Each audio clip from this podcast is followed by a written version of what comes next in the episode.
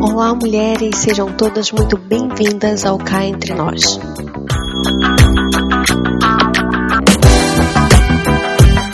Esse lugar de encorajamento e principalmente de busca pela voz de Deus através da Sua palavra.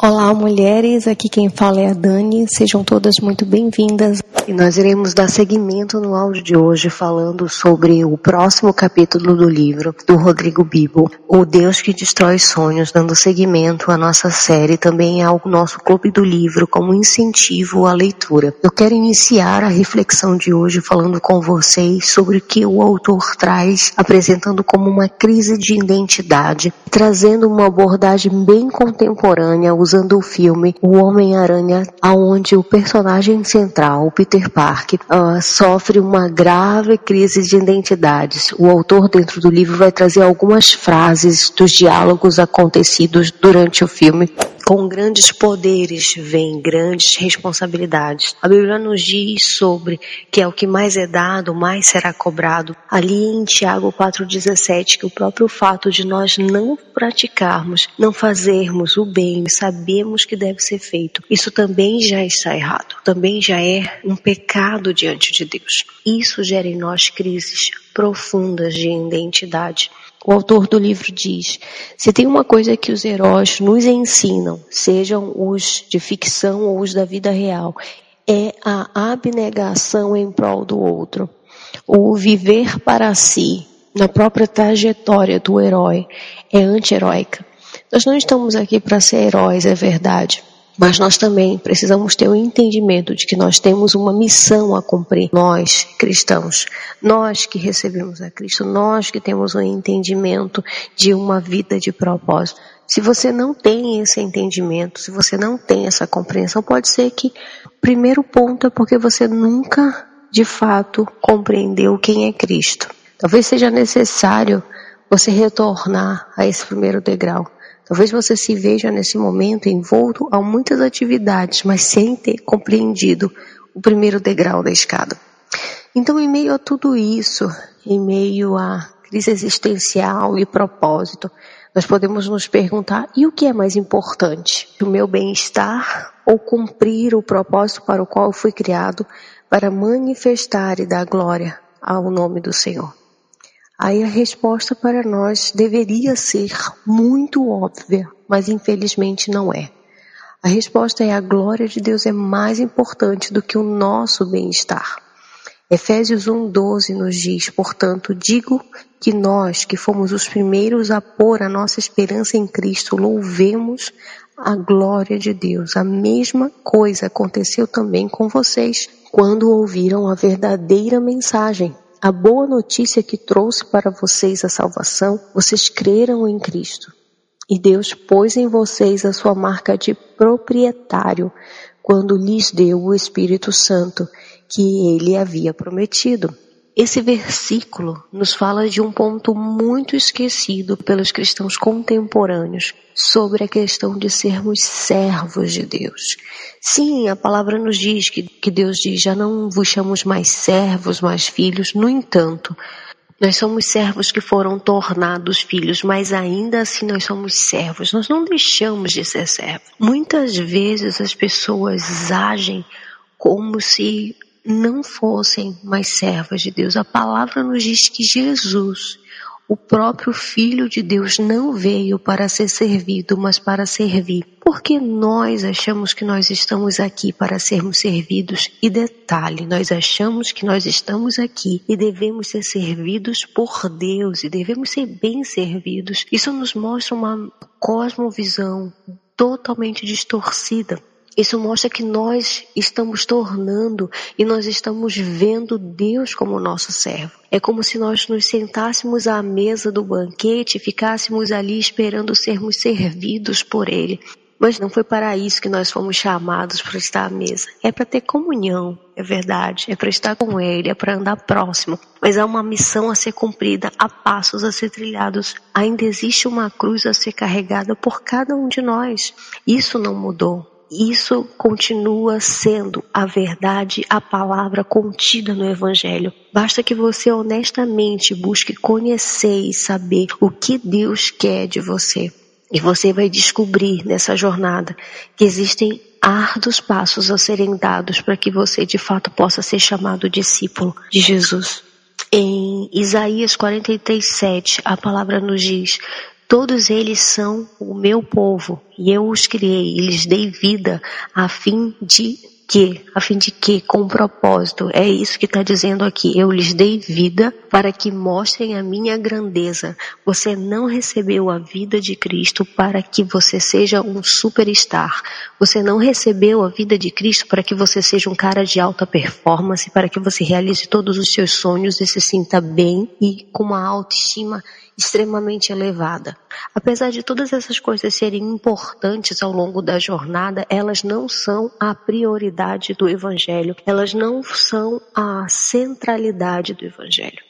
Em 1 Coríntios 7, 22, a palavra nos diz: Pois aquele que, sendo escravo, foi chamado pelo Senhor, é liberto e pertence ao Senhor. Entenda, queridos, você tem um dono. Nós pertencemos a Cristo, nós somos suas sua propriedade. Da mesma forma, continua dizendo o versículo, e da mesma forma, aquele que era livre quando foi chamado agora é escravo de Cristo. Uh, eu vou entrar num ponto em que o autor traz que eu achei extremamente interessante, que ele fala sobre o jugo de Cristo. As pessoas normalmente gostam muito de usar aquele versículo de Mateus que diz: Vinde a mim, todos vós que estáis cansados e sobrecarregados, e eu vos aliviarei. Só que o versículo continua dizendo: Tomai sobre vós o meu jugo. Ele é suave e leve. Ele é suave e leve, mas ainda é um jugo. Você não está solto na vida. Você já ouviu essa frase? Sou o dono do meu nariz? Você é dono do seu nariz porque Deus quis que você fosse dono do seu nariz. Porque Ele te deu livre-arbítrio. E isso é interessante de nós refletirmos também. Se nós temos livre-arbítrio para ir e vir, foi porque Deus decidiu que seria assim. Porque se Ele quisesse ter nos tornado meros robôs ou meros escravos, escravos da sua vontade, sem que a gente pudesse dizer não a ela, assim seria. Você consegue compreender a diferença desse jugo quando Jesus diz que o meu jugo é suave, é que ele diz exatamente você não vai viver escravizado. Eu tenho uma direção para sua vida que você pode querer viver ou não. Que você pode querer uh, estar debaixo dela ou não. Se você decidir por ela, por essa vida, você vai ter lá na frente excelentes colheitas. Agora, se você decidir não ter, é apenas a lei da semeadura. Não entenda isso como, oh Deus, é um Deus que vai se vingar de mim. Não, é a lei da semeadura. Você não planta batata e espera que cresça uma árvore de laranja. Você não pode viver uma vida onde você é dono do seu nariz, vivendo os seus próprios sonhos, fazendo somente o que você quer e esperar que a bênção de Deus esteja sobre a sua vida. Por que ela tem que estar? Porque você acha que Deus é seu servo, muitas vezes. Você acha que essa bênção, vivo do jeito que eu quero, mas a bênção tem que estar sobre mim. E é isso que o livro do Rodrigo Bibo vem nos despertar a refletirmos a voltarmos a essa origem, a esse verdadeiro evangelho, aonde nós não somos donos do nosso nariz, uma vez que nós tenhamos decidido e dito, eu creio que tu és o meu Senhor e Salvador e eu me rendo a ti. Você compreende isso? Eu quero ler agora com vocês alguns trechos do próprio livro porque eu acho que são extremamente interessantes. Como nós havíamos falado anteriormente, o propósito é que você possa adquirir o livro, ler, reler e realmente ter a sua mentalidade despertada a essa verdade. Mas eu vou ler alguns trechos que eu considero extremamente preciosos, válidos para essa reflexão desse dia. O autor diz o seguinte: criamos um cristianismo customizado, aquele em que conseguimos encaixar nossas demandas e preferências e ainda assim dizer amém no domingo. Nessa religião colocamos tantas camadas por cima da mensagem de Jesus que o simples vem e siga-me é abafado pelas imagens de Cristo como psicólogo, como médico, guru, coach, revolucionário, filósofo e por aí vai. Chegamos a tal ponto de que Jesus Cristo, o Senhor, aquele que pede exclusividade, compromisso, que exige nada mais e nada menos que um caminho de cruz e de autonegação, desaparece, dando a impressão de que o amargo do chamado que ele faz precisa ser coberto com alguma coisa doce para ser aceito e digerido pelas pessoas. E o autor continua dizendo: Jesus não morreu na cruz por causa das nossas frustrações e decepções, mas por causa do nosso pecado. O propósito de Cristo pendurado no madeiro é a transformação de pessoas espiritualmente mortas em pessoas verdadeiramente vivas que ajam para a glória de Deus. Eu escuto muitas vezes comentários de que duro é esse discurso. Jesus também ouviu isso. Duro é esse discurso. Quem o pode ouvir? Dizia a multidão a Cristo. Será que é isso que hoje o seu coração diz ao ouvir essa mensagem, ao ouvir essa verdade? Vamos a outro trecho do que o autor diz. A Bíblia não é sobre as nossas dores, é sobre Jesus e a vontade do Pai. Estar em missão com Cristo é aprender dele e, sim, ter paz na alma, mas sem esquecer que ele também diz: Tomem sobre vocês o meu jugo. O jugo, continua o autor dizendo, o jugo era uma estrutura de madeira que unia dois animais para carregarem uma carga, ou seja, tomar o jugo significa sujeitar-se ao outro. Logo, tomar o jugo de Jesus significa tornar-se seu discípulo e participante da sua missão. É claro, queridos, que nós teremos tempos difíceis de guerra, de luta, de dor, de sofrimento. E o que, que Jesus nos diz em relação a esses dias? Eu estarei com vocês até a consumação dos séculos. É isso, a promessa é essa. A promessa para os dias difíceis é que Ele estaria conosco, é que Ele está conosco nos momentos mais difíceis das nossas vidas. Mas a promessa não é tirar da nossa amargura, das nossas dores, para que a gente venha ser um cara da auto performance. Eu tenho refletido sobre isso. Você não deve ser nem a vítima você não deve viver e se colocar nessa posição, mas você também não pode ir para o outro extremo, ser o cara da auto performance, o cara que nunca descansa, que está sempre correndo atrás dos seus objetivos, o cara que é perfeito, extremamente produtivo, proativo, o cara que alcançou todos os seus objetivos, o cara que está no topo da cadeia alimentar. Não é isso, o evangelho não é sobre isso. Não é quando muitas vezes as pessoas leem que Deus tirou Davi do monturo e o tornou rei, eles acham que é isso. Deus vai me tirar desse lugar de vítima da sociedade e vai me levar para esse lugar de alta performance. Não que o que o Davi fazia era menor, era menosprezado, era menosprezado sim pelos homens. Mas Deus sempre esteve com Davi. Davi sempre trouxe Deus para o momento em que ele pastava as suas ovelhas. Davi não passou a buscar a Deus porque ele queria se tornar rei. Você consegue perceber a diferença disso? Não. Ao contrário, Davi se tornou rei porque Deus olhou o coração daquele jovem que estava feliz em ser um pastor de ovelha e ter a presença de Deus. Para Davi aquilo bastava. Aquilo era suficiente. Ele não precisava se tornar rei para se sentir pleno, feliz e satisfeito. E justamente porque Deus sabia que ele não precisava, ele o tornou rei. e muitas vezes você está no caminho inverso.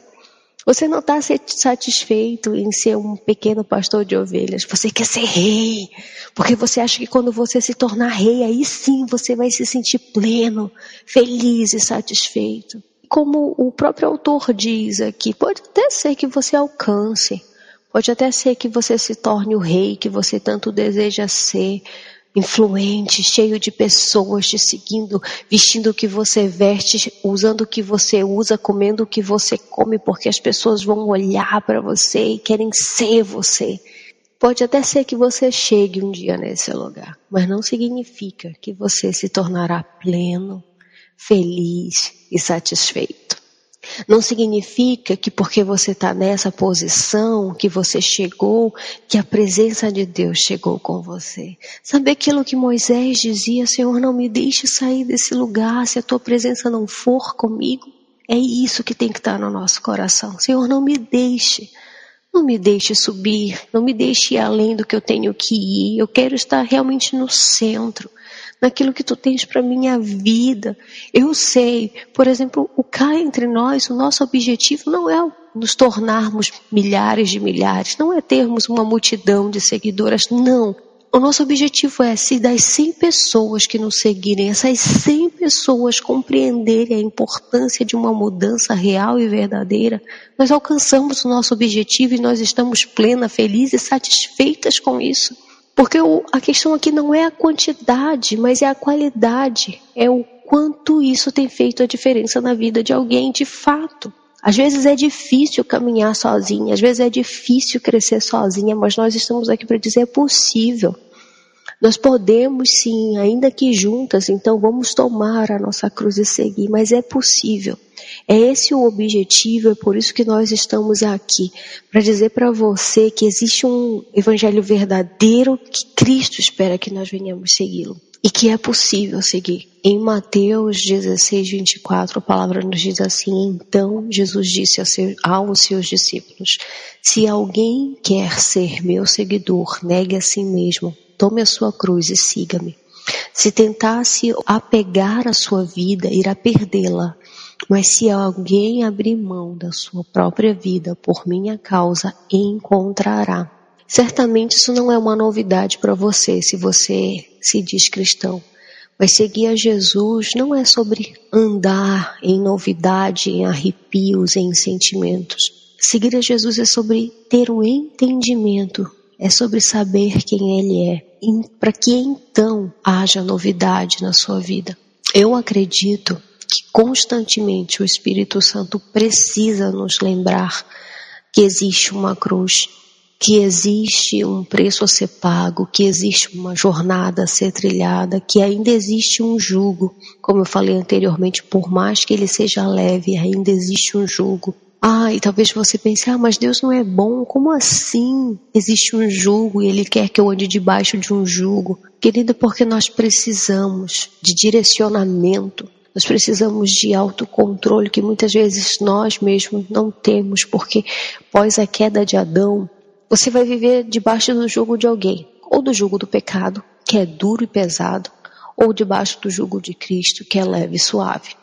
A escolha é sua. Não pense que ao sair debaixo do jugo de Cristo, que você está livre de julgos, porque isso é uma mentira, isso é um engano total, é se auto-enganar.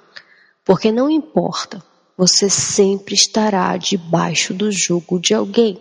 Então, vamos ser inteligentes e escolher entre a vida e a morte, escolher a vida. Só existe dois senhores. Não existe um terceiro senhor. Ou você quer a vida ou você quer a morte. Ou você quer a prática do bem ou você quer a prática do mal. E o, é muito interessante porque o autor traz assim: não tem como suavizar essas palavras. E ele continua dizendo assim: a vida com Jesus é uma espécie de sentença de morte ao ego, por morte do meu eu. Quero dizer, a transformação dele, a resignação de quem eu sou. Experimentamos algo tão extraordinário que a Bíblia usa termos como nascer de novo e nova criatura para se referir a essa transformação. John Piper diz assim: o primeiro efeito desse novo nascimento é que vemos e recebemos Deus, o seu Filho, a sua obra e a sua vontade como extremamente belos e valiosos. Isso é fé.